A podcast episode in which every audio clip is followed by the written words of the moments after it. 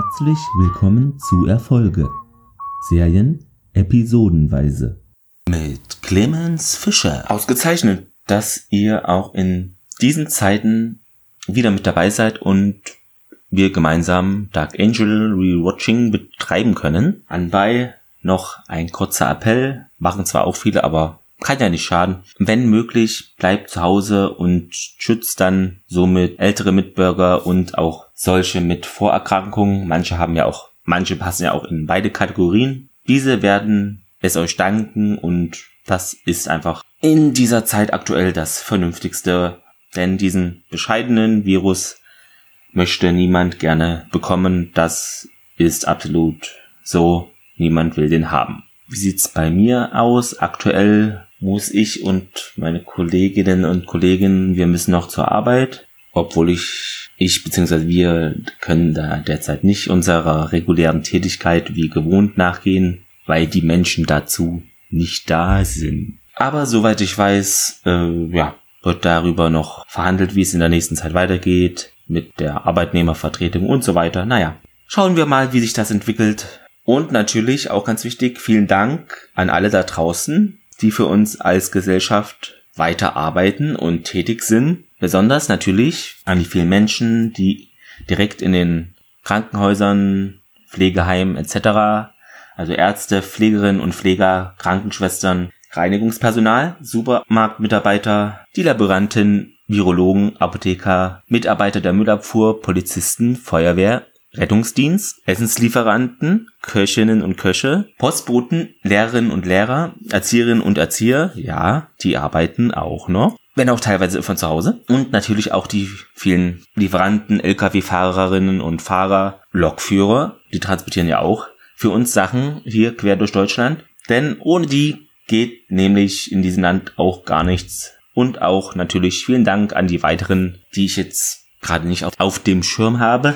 Diese sind sehr wichtig für uns, dass hier alles noch einen geregelten Gang gehen kann. Diese und auch alle anderen Menschen sollten doch bitte anständig bezahlt werden und auch an ihren Arbeitsplätzen beziehungsweise in ihrem Job gute Arbeitsbedingungen vorfinden. Dies ist ja leider nicht immer so gegeben. Okay, soweit dazu. Das reicht jetzt zu diesem Thema, will ich euch nicht weiter nerven. Habt ihr bestimmt schon genug mit zu tun in anderen Medien und so weiter. Gibt auch kein Hashtag dazu von mir. Ihr hört ja immer noch einen Podcast mit dem Thema Serie und wir sind immer noch bei Dark Angel.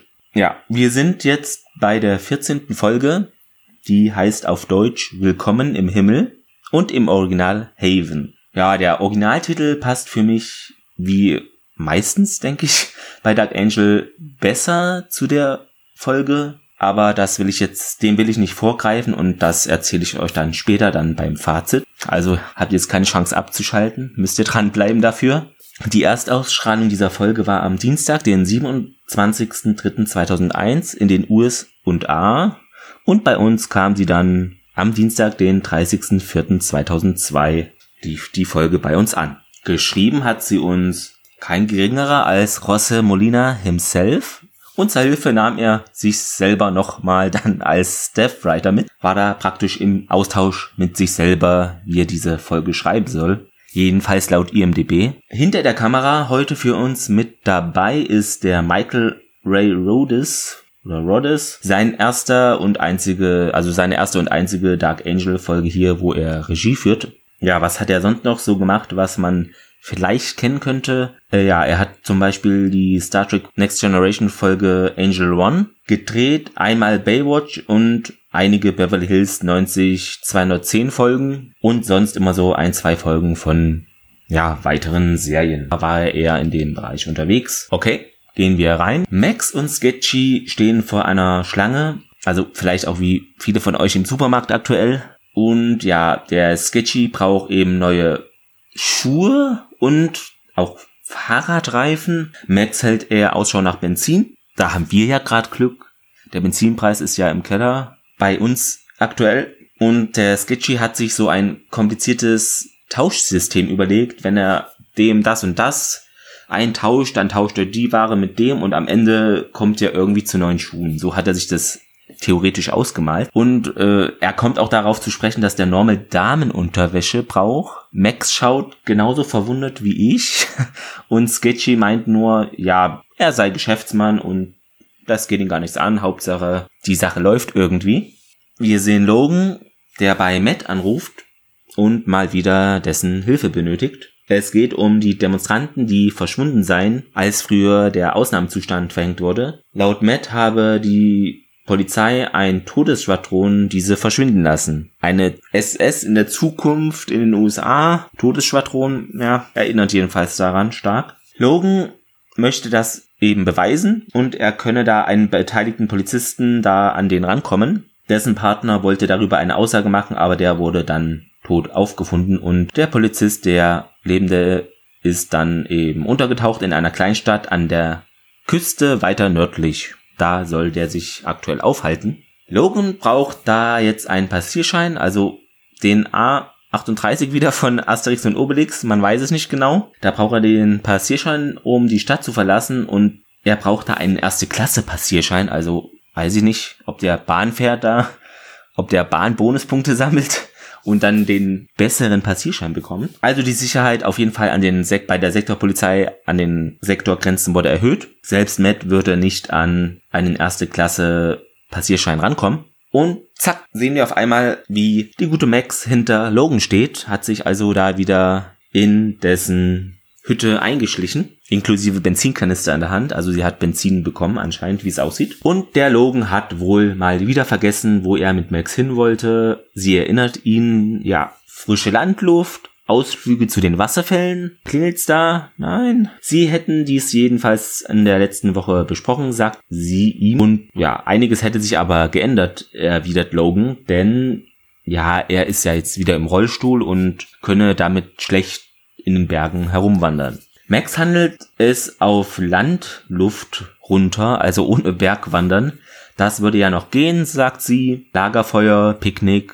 Aber Logan ist wie Teflon, sehr abweisend. Er habe zu tun, blockt die Geschichte ab und ist ja, wie wir wissen, seit der letzten Folge auch akut Selbstmord gefährdet, beziehungsweise hat es ja auch versucht, aber seine Decke, da hat's von der Decke getropft und das hat ihn dann davon abgehalten bzw. abgelenkt. Max weiß dies ja und will da jetzt, wie es aussieht, logischerweise aktiv gegensteuern. Ihr reicht's jetzt aber, sie ist sauer und ja, sagt, ja, ich habe den ganzen Morgen hier für Benzin angestanden, also Venezuela-Style anscheinend. Die haben ja auch in der letzten Zeit sehr viel für Benzin anstehen müssen, jedenfalls im letzten Jahr. Wir würden sowieso nicht aus der Stadt rauskommen, sagt der Logan, ja, und versucht sie so zu beschwichtigen. Aber Max ist darauf vorbereitet und zückt zwei Sektorpassierscheine. Ich musste eine Stunde kopfüber vor einem Fenster hängen, um die aus dem Präsidium zu klauen sagt sie. Er lässt sich anscheinend doch dann darauf ein und will nicht abspringen von dem Ausflug. Und das ist so der Teaser für diese Folge. Dann sehen wir unser Intro. Und weiter geht es mit Logan und Max in Logans Wagen, wie sie da in der Gegend herumfahren. Also das mit dem Ausflug scheint jetzt doch noch zu bestehen, diese Möglichkeit. Und ja, die Max liest eine Karte er sagt ihm ja, er sei wohl falsch gefahren. Ja, aber der sagt, nö, nö, ich will hier nämlich zu dem Cape Haven. Hier sehen wir den Folgentitel. Interessanterweise, ich habe da mal nachgeguckt, ob es denn da nördlich dieses Cape Haven gibt. Ich habe es jetzt nicht gefunden. Es gibt nur an völlig anderen Orten in den USA, an anderen Stellen Orte, die Cape Haven heißen, aber nicht in Frage kommen aufgrund der Beschreibung, dass es ja da nördlich von Seattle ist. Also habe ich nicht gefunden, aber es gibt wohl eine äh, Chardonnay-Sorte, die in der Anbauregion Swartland und die heißt Cape Haven. Jedenfalls geht es weiter, also die fahren da lang und sie kommen da, sehen auch das Ortsschild von Cape Haven und Max sagt aber, ja, sie will lieber zu diesem Ferienhaus von Logans Onkel. Da wollten sie ursprünglich wohl hin. Sie kommen dann, wie gesagt, an den Ortseingang und da sind auch schon bewaffnete Männer, die sie erwarten und die da anscheinend Wache schieben. Ja, die wollen keinen Ärger haben, sagen sie und Sperrstunde sei um 10. Danach sollen die Gäste, also die zwei, nicht mehr auf die Straße gehen.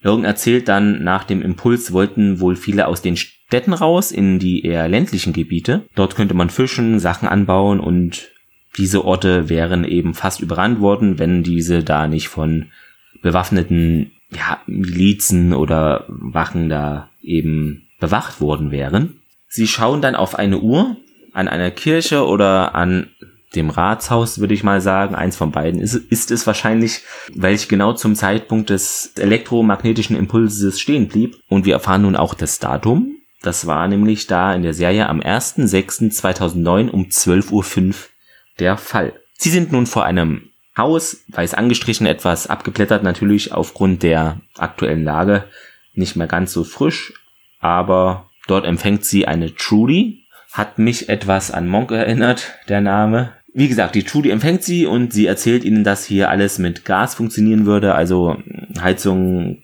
Kochen, da Ofen und sie sollten da spar sein, aber sparsam mit umgehen. Für die Stufen würden sie einen Schreiner noch schicken, denn der würde dann eine Rampe für den Logan bauen, der ja jetzt wieder im Rollstuhl ist. Sie zeigt ihnen dann auch das Schlafzimmer und beide sagen dann gleichzeitig, ja, wo ist das Gästeschlafzimmer? Ab und an sehen wir kurz einen Jungen, so eine, ein, zwei Sekunden, der da auch noch im Haus ist und der scheint da relativ emotionslos zu sein, als Logan ihn begrüßt jedenfalls. Diese Trudy sagt den Zweien auch, dass es hier kein Telefon gibt und in der Stadt gäbe es aber ein Münztelefon und Handyempfang ist hier leider auch nicht möglich. Also willkommen in Deutschland quasi.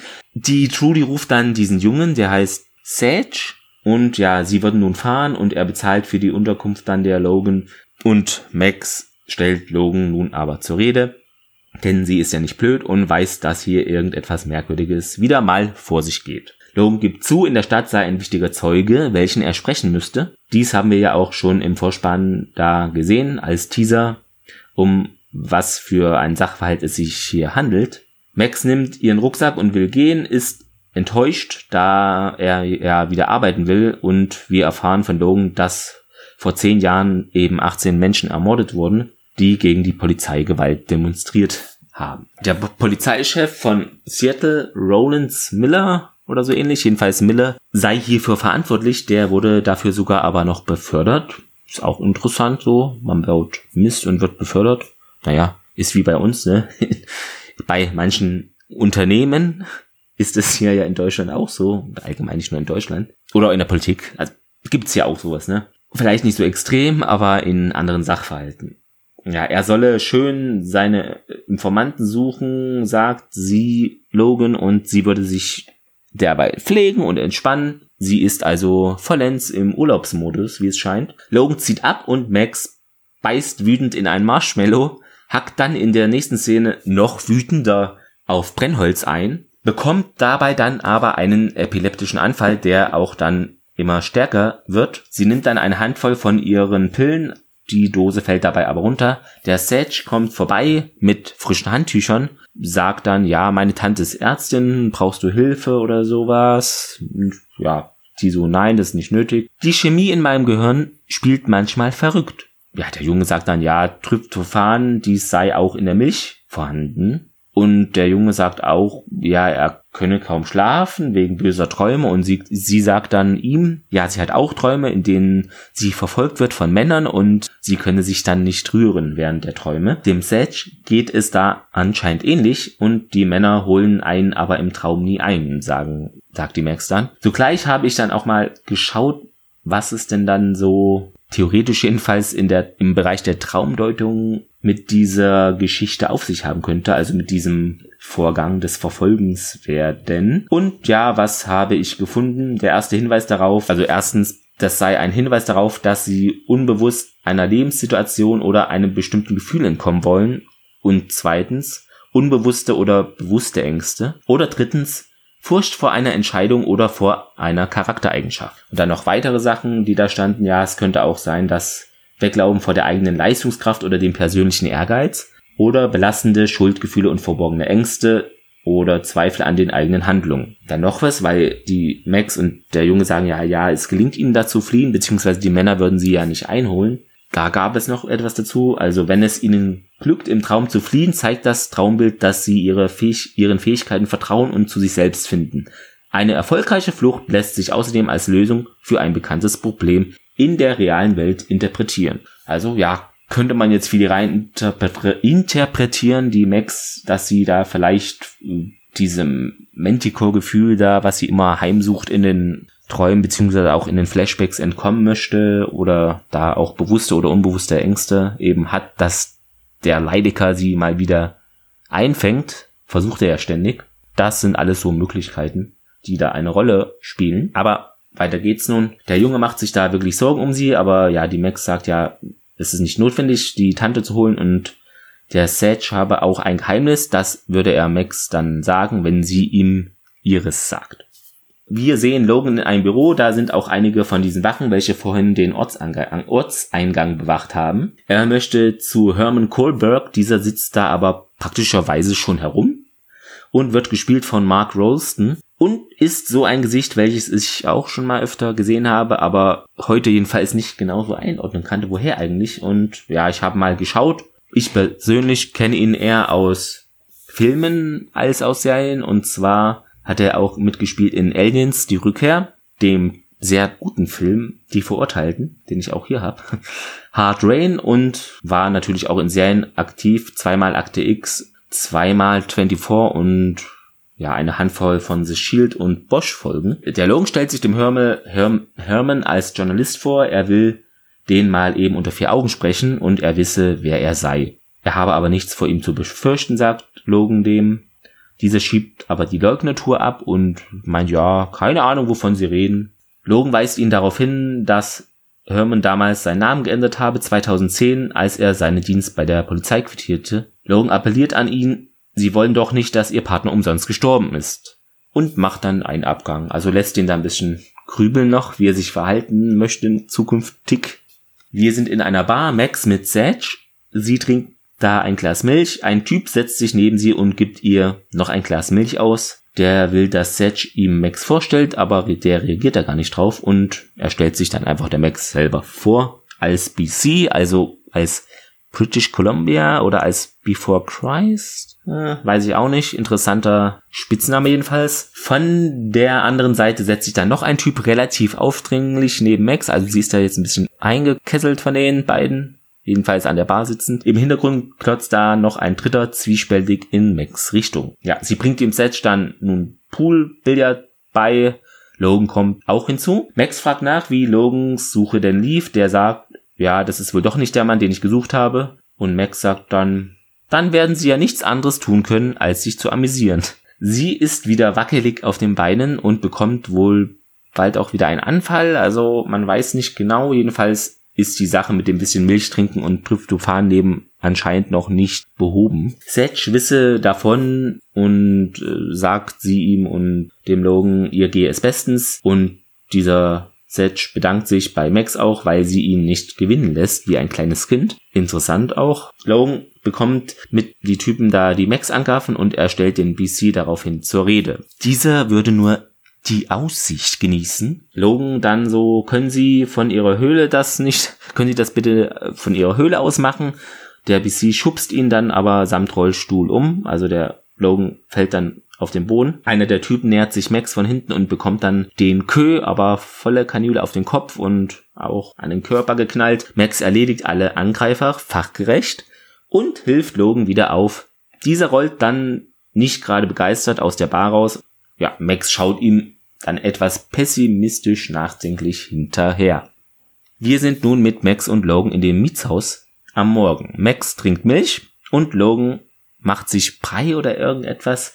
Man kann es leider nicht so gut erkennen. Hat also gekocht und er erkundigt sich dann nach ihren Anfällen. Max beschwichtigt, beschwichtigt ja, alles ist okay, sie sei nur noch etwas wackelig auf den Füßen und hätte eben starke Kopfschmerzen. Er bietet ihr an, Feuer zu machen oder eine Decke zu holen, aber sie sagt, ja, ich brauche nichts, und Logan dann darauf, ich soll Ihnen ja nicht helfen. Sie sind die Superheldin, ich bin nur der Kerl auf Rädern. Sie will versöhnlich werden und fragt danach, ob er gerne spazieren würde. Aber Logan antwortet pampig, ich wäre ihnen nur ein Klotz am Bein. Max geht dann nach draußen an die frische Luft und beobachtet dort den Sage vor zwei oder nee vor drei, ja vor drei Gräbern. Auf dem einen steht Emily Gillen 1984 bis 2009 und ein anderes auch mit Gillian, wo aber der Vorname verdeckt ist. Ein weiterer Grabstein, da steht Sam Gillian drauf. Zwei 100 und die dritte, äh, die vierte Zahl sehen wir nicht, die ist verdeckt.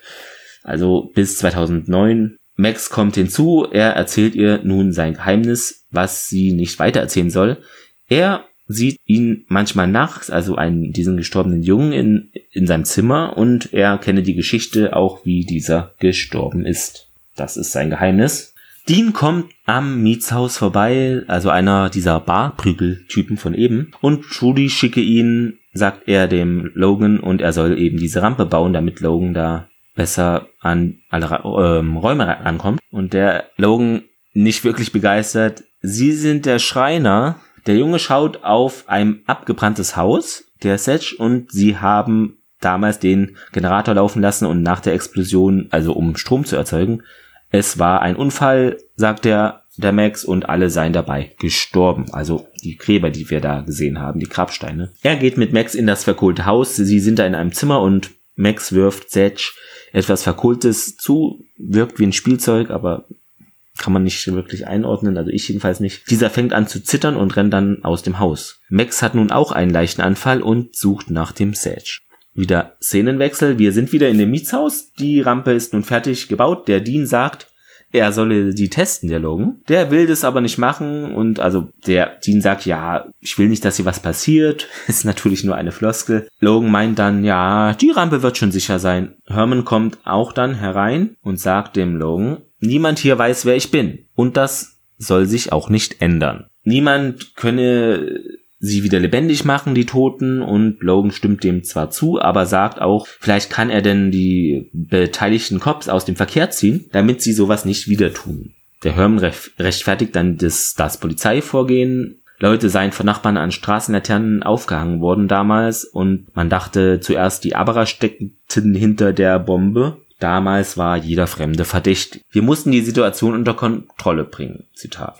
Die Polizei sollte Leute wie Logan beschützen, dass denen der Mob nicht auf die Pelle rückt. Aber dennoch die Regeln befolgen, aber das hätte so nicht geklappt, denn die Regeln hätten sich nach dem Impuls geändert. Logan. Mord ist immer gegen die Regeln gewesen. Ja, er solle den Polizisten, der Ex-Cop Herman sagt, ja, das solle er den Polizisten sagen, die Tag für Tag da auf Streif gegangen sind und von Heckenschützen beschossen wurden. Herman, wir hatten doch keine Wahl. Töten oder getötet werden.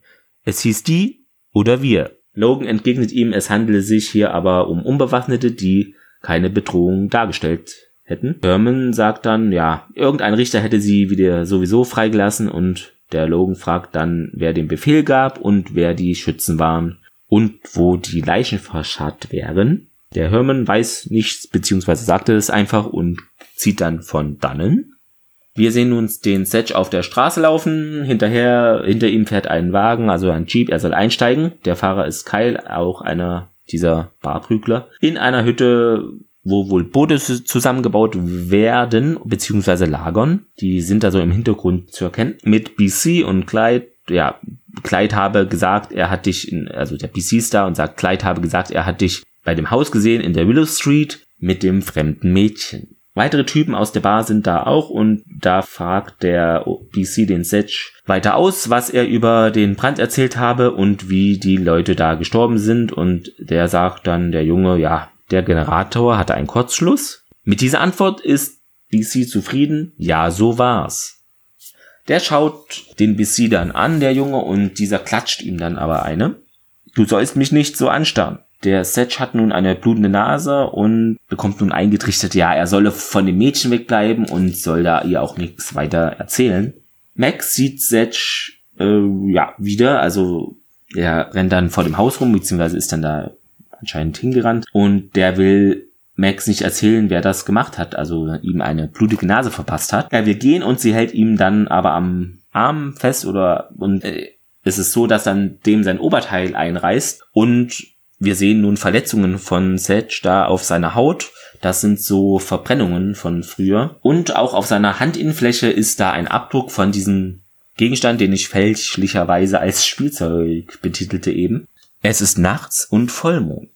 Max buddelt an den Gräbern rum, während Logan die Taschenlampe hält und siehe da, der Sarg ist leer. Max sagt dann, er ist gar nicht verbrannt, er lebt noch. Sedge sei Sam Gillen. Sie werden von einem Typen dabei beobachtet, wie sie das tun. Was ich an der Szene bemerkenswert fand, da sind ja drei Gräber, aber instinktiv macht Max das Richtige auf. Und was auch merkwürdig ist an der Szene, ja, bei den anderen beiden Gräbern, da guckt, guckt sie gar nicht nach oder jedenfalls sehen wir das nicht, das ist vielleicht nicht so relevant. Oder es wird einfach nur angedeutet, dass alle Gräber geöffnet werden, aber naja, hat mich etwas zum Grübeln gebracht, wie das dargestellt wurde hier. Gehen wir weiter. Max und Logan stellen Trudy zur Rede in deren Arztpraxis, glaube ich, denn da hängen an der Wand so bestimmte Zettel oder Diplome und so weiter und äh, sagen ja, wieso sei denn der Sarg leer gewesen?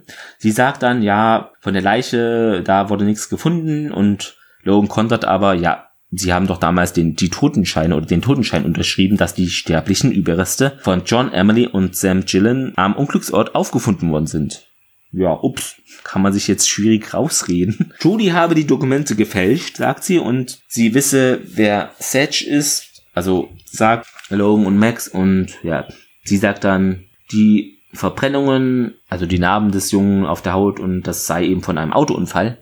Logan darauf, er ist Sam Gillen. Judy wirkt dann ängstlich und sie sagt, ja, lassen Sie die Sache bitte ruhen. Sie habe den Jungen damals angelogen, da sie sonst äh, ja wahrscheinlich auch umgebracht worden wäre wie John und Emily. BC und seine Freunde wären dafür verantwortlich. Ja, die Judy sei damals die erste da an dem Tatort sozusagen gewesen. Sie haben die, also sie damals nicht gesehen, aber sie habe eben diese Truppe da gesehen, wie sie weggerannt sind. Und sie fand den Sam, also Sage, verbrannt im Wald und unter Schock hat ihn dann mit nach Hause genommen, noch bevor andere da aufgekreuzt sind. Zur Polizei, da sei sie gar nicht gewesen, beziehungsweise die gäbe es zu der Zeit, habe es sie gar nicht gegeben, denn die sei da nur in den Städten aktiv gewesen und nicht in diesen kleinen Ortschaften, hätten da also schon genug zu tun gehabt. Niemand stellte Fragen und die Lage war ja eh chaotisch durch den magnetischen Impuls und sie hat einfach dann den Sedge beziehungsweise Sam als ihren Neffen da betitelt und ausgegeben. Logan fragt dann, warum BC und die anderen, ja, die umgebracht haben da in dem Haus, also da das mit dem Feuer da. Sie attackierten die Außenseiter, sagt sie. Die Tür schlägt zu und wir sehen nun Sedge wegrennen. Der hat also alles mit angehört. Na denn. Wieder in dem Bootsschuppen da, die Typen reden davon, wie sie eine Frau vergewaltigt haben also aus diesem Haus, wo die da verbrannt sind. Und man habe es den Arabern zeigen wollen damals und BC hat nun den Plan, einer soll zur Ärztin gehen und diese aushorchen, ein anderer soll zu dem Wachdienst gehen und rausfinden, was die wissen und was der Herman weiß. Er selber würde mit noch einem dann zu dem Sam gehen und ihn erinnern, nicht mit Fremden zu reden. An den Gräbern der Sedge ist da mit Max und er könne nicht immer davonlaufen, sagt sie ihm. Im Mietshaus, Max und Sam und auch der Logan. Die Max hat wieder einen Anfall. Ein Jeep rollt an und es sieht alles nach Ärger aus. Logan lädt seine Pistole durch, BC mit Kumpel sucht nach Sedge. Logan sagt ihm, ja, der ist nicht da. Ein weiterer Jeep fährt vor und der Herman steigt aus. Der will auch, dass die zwei abhauen, aber diese kämpfen mit ihm dann und ein Schuss fällt und der Herman kippt um. Logan liefert sich nun eine Schießerei mit den beiden, wobei nur einer von den zwei Angreifern eine Waffe hat, und fährt nun mit dem Rollstuhl aber rein ins Haus. Sedge soll Max die Pillen geben, BC fährt los und will da seine anderen Jungs als Verstärkung holen, der andere bleibt noch vor Ort mit der Pistole. Logan ist nun wieder aus dem Haus gekommen und ist bei Herman, der noch lebt. Der weiß nicht, wer den Befehl damals gegeben hat, aber sagt ihm, wir alle haben da geschossen töten oder getötet werden. Danach verstirbt er. Max liegt im Bett und zittert immer noch. Sie sagt, das liegt bestimmt an dem Implantat, das sie ja immer noch im Nacken hat. Komischerweise sagt sie im Kopf in der deutschen Übersetzung, aber sie hat es ja im Nacken. Kleiner, aber feiner Unterschied. Können nicht weg, sie sitzen in der Falle. Logan zapft Benzin von dem Jeep ab.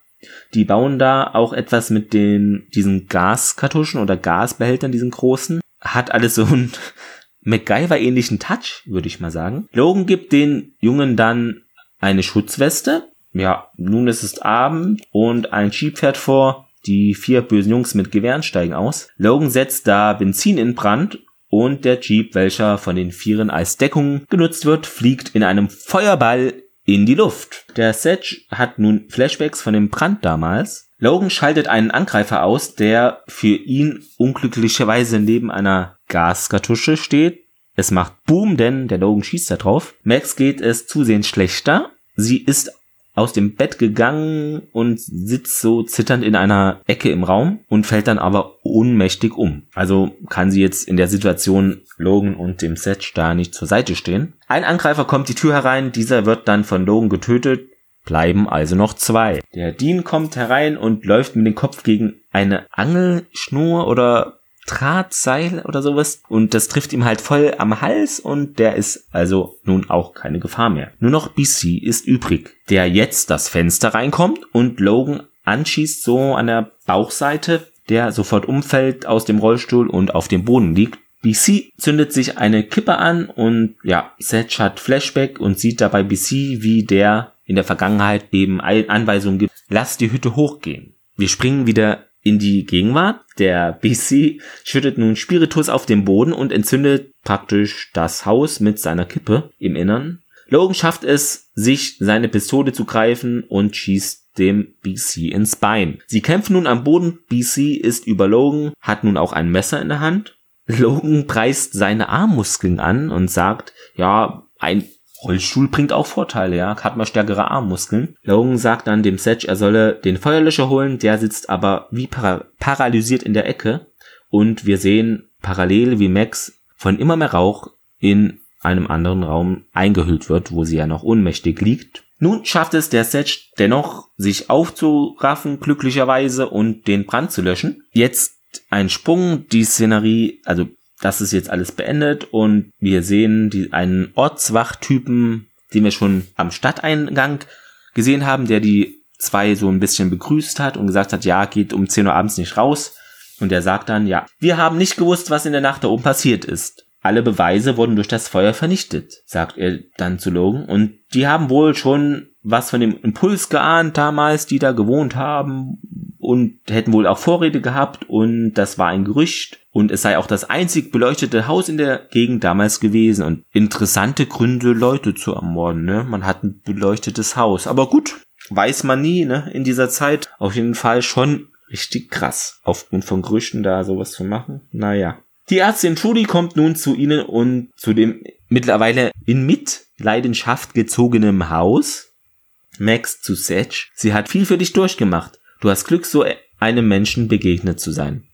Sedge, ja, sie auch. Also haben wir jetzt schon wieder eine Anspielung zu dem Verhältnis Max, Logan, diesmal von einem Kind, nicht von einem Erwachsenen, aber gut, das ist immer drin, dass jedem anscheinend auffällt, wie gut die zwei da zusammenpassen beziehungsweise harmonieren, trotz eventuell äh, auftretender Schwierigkeiten ab und an. Aber das fällt hier auch eben dem Jungen auf. Dieser gibt dann der Max einen Kuss auf die Wange und geht zur Trudy. Max nun zu Logan. Gut zu wissen, dass es jemanden gibt, der mal einspringen kann, wenn die Superheldin vorübergehend verhindert ist. Wir sehen also und hören am Ende jetzt ein Voice-Over von Max und sie sagt dann unter anderem, Logan ist wahrscheinlich klar geworden, dass man mehr aufdeckt als erwartet, wenn man irgendwo nachgräbt, wo Leichen vergraben sind, selbst wenn man da gar keine Leichen findet. Und zu diesem Voice-Over sehen wir eben, wie Sedge beziehungsweise Sam, wie wir ja nun wissen, Blumen auf die Grabsteine legt.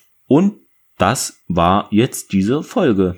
Kommen wir direkt zur Trivia. In dieser Folge wird deutlich, beziehungsweise zum ersten Mal auch via Datum uns gezeigt, wann denn der Impuls einsetzte und da alles platt gemacht hat. Nämlich am 1. Juni 2009 um 12.05 Uhr.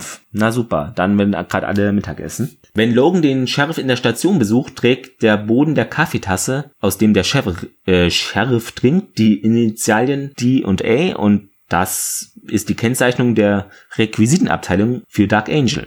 Diese Episode endet nicht wie üblich, also mit der Stimme von Max auf der Space Needle, sondern wir sehen eben den Setch, wie er da und Trudy, wie sie da Blumen auf die Gräber der Familie legen. Ja, und in der Folge wird darauf hingewiesen, dass die Araber den also Impuls erschaffen haben oder das waren und das ist der Grund sei, warum BC und seine Freunde die Familie da Gillen töteten. Aber wenn man es nachschlägt, ist Gillen ein schottisch-irischer Nachname.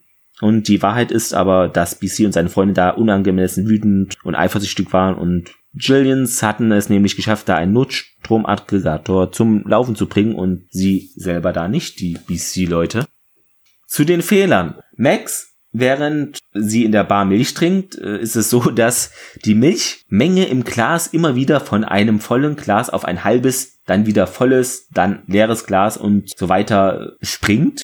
Und für mich ist es auch ein Fehler, dass, also eher ein Logik, Logikfehler, dass der Sedge, nachdem sein wirklicher Name Sam ja bekannt wird, immer noch Sedge von allen genannt wird. Das wirkt für mich schon etwas unlogisch und ich habe das Gefühl, da wurde eventuell vergessen seitens José Molina im Drehbuch äh, den Namen Sedge mit Sam hm, auszutauschen. Das Zitat der Woche wird euch aus aktuellem Anlass präsentiert von eurem örtlichen Krankenhauspersonal.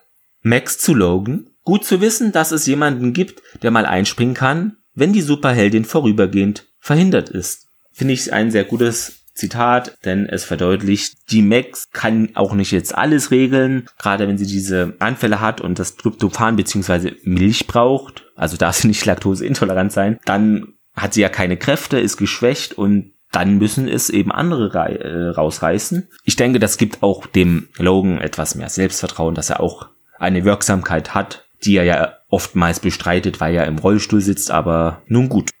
Nun zum Fazit. Wie zu Beginn versprochen und damit ich es nicht vergesse, als erstes zum Folgentitel. Willkommen im Himmel. Okay, der Ort heißt Cape Haven, aber ja, es ist bisschen platt. Jedenfalls der Titel, der Deutsche, impliziert für mich in Bezug auf diese Episode eher was anderes, und zwar, dass jemand stirbt, der nun für sich jedenfalls Ruhe findet und an einem besseren Ort ist oder der sowieso nicht mehr so wirklich am Leben gehangen hat und nun tot ist, aber das kommt ja eigentlich dann nur dafür der Herman in Frage, wobei der sich in dem kleinen Ort ja versteckt hat und dort ein relativ normales Leben führt und auf mich nicht wirklich den Anschein macht, er wolle unbedingt schnell ins Gras beißen. Daher ist dieser deutsche Titel jedenfalls eher nix für mich. Ich weiß nicht, wie es euch dabei ergeht. Im Original Haven, was ich mal als Zufluchtsort beziehungsweise sicherer Hafen auslege, in diesem Fall, ja, passt ja schon zu dem kleinen Ort, wo halt die aus der Stadt dahingeströmt sind, ihr Zeug anbauen und in Ruhe leben wollen und aber auch in Bezug darauf,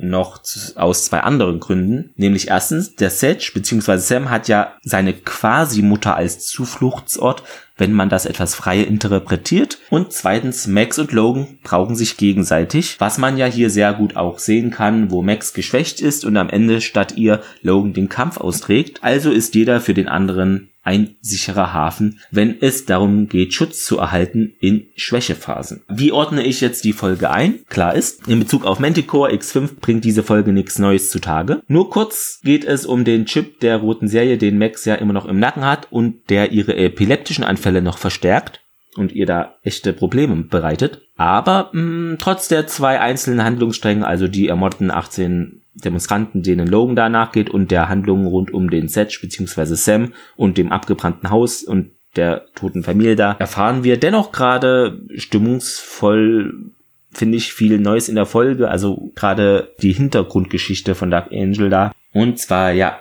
wir erfahren etwas über den Ausnahmezustand, wie da die Bevölkerung getickt hat. Wir sind ja in unserer Realität auch in einem Ausnahmezustand.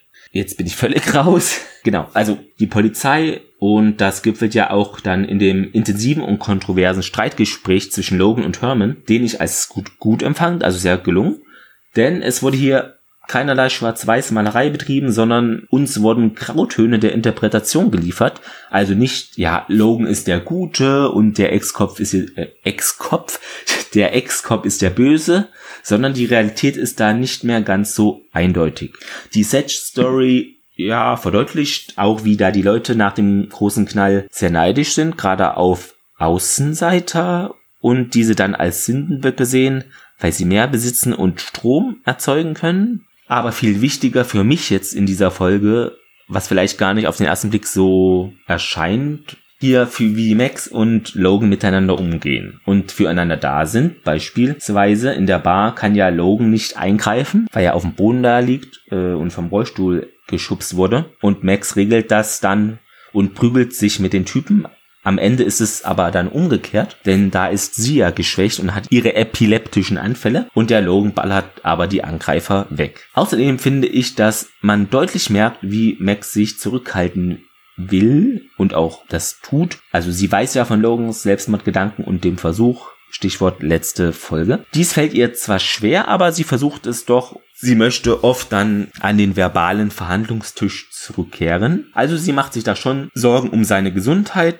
und am Ende ist es Logan, der sich dann wiederum um Max Gesundheitszustand sorgt. Also, da war eine Menge drin. Ich bin auch irgendwie etwas verwirrt heute anscheinend. Hab verhältnismäßig sehr lange für dieses Skript heute gebraucht, war immer wieder abgelenkt. Ist, glaube heute nicht mein Tag, aber gut, jeder hat solche Tage. Ich hoffe, bei euch ist es nicht so, dass man sich um euren Gesundheitszustand Sorgen machen muss. Ja, und wünsche euch noch einen schönen, ja, restlichen Samstagabend und auch einen schönen Sonntag und dann darauf natürlich einen guten Start in den Montag. Ob ihr zu Hause seid, von zu Hause aus arbeitet oder nicht, ist egal. Lasst es euch jedenfalls gut gehen und bitte denkt dran, schützt euch so gut es geht und auch andere. Ich hoffe, dass es ja so schnell wie möglich erste Medikamente dagegen gibt, um da die Symptome zu lindern. Und auch wäre es für uns alle als Bevölkerung gut, wenn es schnellstmöglich da einen Impfstoff gibt, der erfolgsversprechend ist. Ja, deshalb gehe ich mit dieser Hoffnung raus aus dieser Episode. Ihr wisst ja, wie ihr mich erreichen könnt und mir Feedback geben könnt. Macht dies auch ruhig. Habt keine Scheu. Soweit, so gut. Das war's von mir. Es würde mich freuen, wenn ihr dann auch in der nächsten Folge wieder reinhört. Macht es gut. Ciao, ciao.